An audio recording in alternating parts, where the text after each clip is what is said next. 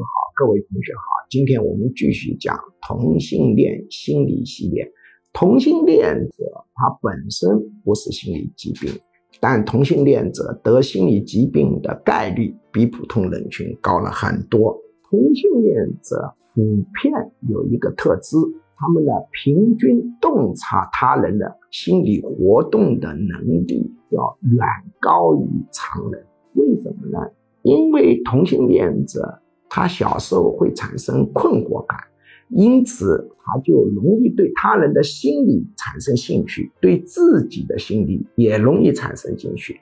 他们容易去琢磨我为什么这么想，别人为什么这么想，所以就形成了更高的自我训练、洞察别人心理活动的机会和动机。